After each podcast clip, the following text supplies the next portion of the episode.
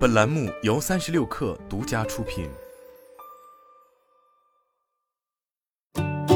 本文来自微信公众号《哈佛商业评论》。作为团队的管理者，你是否常常被员工没完没了的求助所打扰？如果是，那么你就该进行反思了。为什么会出现这种情况？团队成员为何觉得需要你回答？采取四项策略，你就可以充分减少下属的打扰，有更多的机会专注于领导职位需要的思考。你终于进入了状态，敲着键盘把战略文件写下去。这是一个团队成员发来短信问问题，然后另一条信息又跳出来。不知不觉间，一个下午过去了，你自己的工作毫无进展。这种状况听起来熟悉吗？为了留出时间进行反思，管理者必须帮助团队成员独立。如果团队不在一起，而是远程联络，就更有必要这样做。否则，用线上渠道发送的简短问题会没完没了。首先是分析问题，团队成员为何觉得需要你回答？是因为他们没有信心自己做决定，因为害怕做错了事承担不良后果，因为没有相应的资格或者缺乏经验。为问题分类有助于总结规律，并采取合适的应对措施。明白了他们向你寻求的是什么，再来考虑原因和自己起到的作用。你的行为是否鼓励他们把日常工作中每一个小小的障碍都汇报给你？是否让他们觉得你是唯一有权解决问题或做决定的人？是不是你与他们互动的方式令他们对自己的判断缺乏信心，或者让他们不确定自己的权限？他们害怕出错，是不是有什么原因？以下提供四个类型的建议，可以用于赋权员工，并帮助你提升自己的工作效率。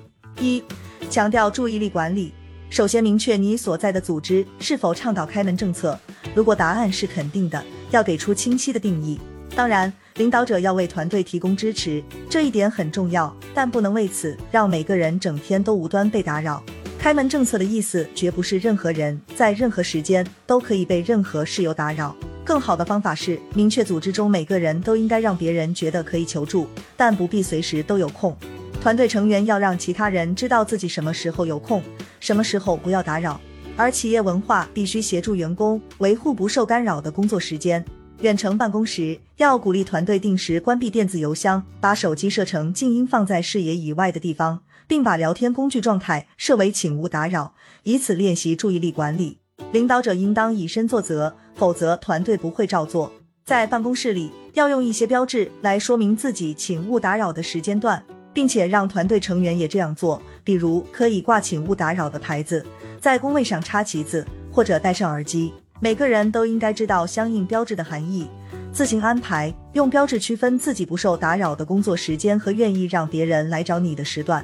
如果你觉得自己所在的组织不可能出现这种场景，就需要考虑交流的方式，着重建立一种支持非同步交流的文化，即对话并不总是实时的。员工可以根据自己的工作状态决定何时加入。我最喜欢的团队合作工具 Twist 对此提供了很好的指导。二、提升员工信心。为员工设定边界，确保他们了解自己的职责，知道自己有权且应该自行做出哪些类型的决定，并且明白自己权限的一般边界。鼓励员工自行解决日常工作中的问题，不要直接回答问题，可以试着说：“我相信你的判断。”你的下属靠自己成功解决了问题，就会渐渐产生信心，这样可以很好的培养团队成员自行解决问题，让你拥有不受干扰的工作时间。如果你是那种控制型的管理者，会干涉团队成员的所有决定，团队自主权就会受损。这种微观管理会给你造成负担，且阻碍团队成长。你不可能替每个人处理工作，也不应该这样做。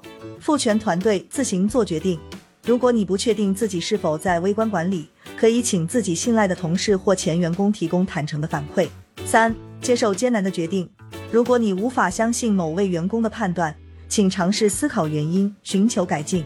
是不是因为这位员工在技能上有欠缺？提供额外的培训是否有用？这位员工是新来的吗？也许这个人需要更多时间来摸清门道。也许在团队内部为其指派一名导师或搭档会有用。不过管理者要设置时限。有时你会发现自己聘用的员工不合适。最难面对的问题是你是否把正确的人放在了错误的职位上。某位员工是否不适合组织？不要在这里拖拖拉拉的，帮助这位员工在组织里找到其他合适的职位，或者另谋高就，这样对你和员工都好。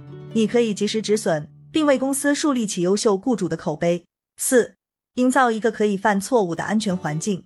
假如无心之过会招致严重的不良后果，员工就不会来找你寻求意见，只会想方设法回避惩罚。这样的文化有碍组织成长，无法发展适应性。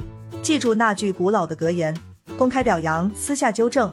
如果团队成员的解决方案不理想，可以私下告诉他们。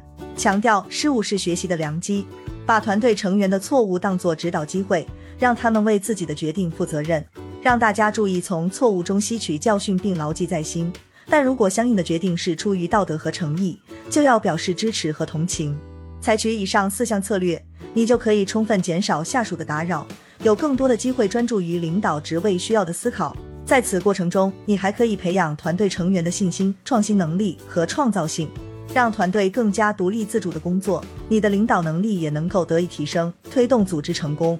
好了，本期节目就是这样，下期节目我们不见不散。